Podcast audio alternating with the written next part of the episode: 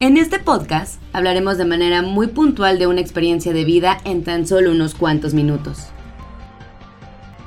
Es una historia que para muchos y muchas podría sonar cultural, a tradición mexicana o hasta dirían, se escucha bonito, muy familiar. En contraparte, para quienes son protagonistas de vivencias como esta, no es nada fácil y mucho menos bonito. Tampoco es normal. Es cotidiano. No es necesario que sea Día Internacional de la Mujer para hablar de estos temas. Incluso todos los días deberíamos de hablarlo. Radio Expresión presenta el podcast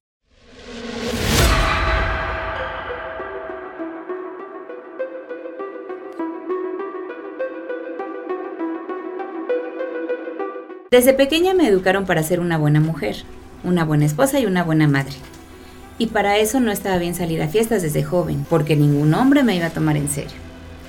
Escuché de una voz cercana y celosa la recomendación machista.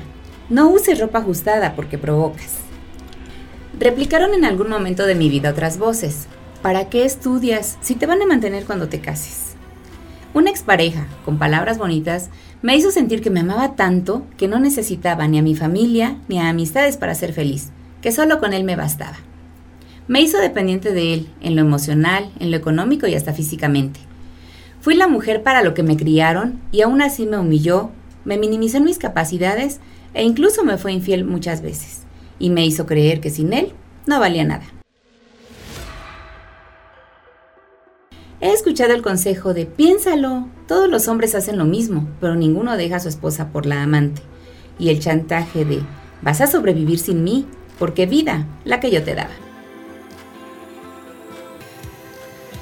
Un día decidí dar un giro a mi vida, y para esto di un manotazo en la mesa de mis estúpidos prejuicios y en los conceptos que me enseñaron desde pequeña. Ser la mujer y esposa perfecta. Enfrenté el reto de ser una mujer divorciada a mis 40 años. Sin embargo, Hoy vivo la plenitud de mi vida. Mis decisiones son solo mías, las asumo y me hago responsable de ellas. Trabajo y mi vida profesional es estable, al igual que mi economía.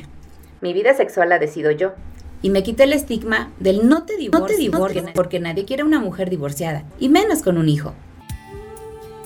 Ante todo lo anterior, hoy soy la mujer que elijo ser todos los días. Y a esa mujer ahora yo la amo, la valoro y la respeto, pero sobre todo la honro, y lucho porque las demás mujeres, y sobre todo las más cercanas, se amen, se valoren, se respeten y se honren como nadie lo hará más que ellas mismas.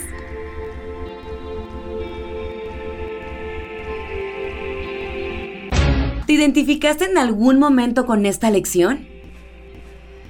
Ojalá tu historia no sea igual y si es, aspiramos a que el desenlace sea el mejor. Idea, redacción, voz, Rosalía Cruz.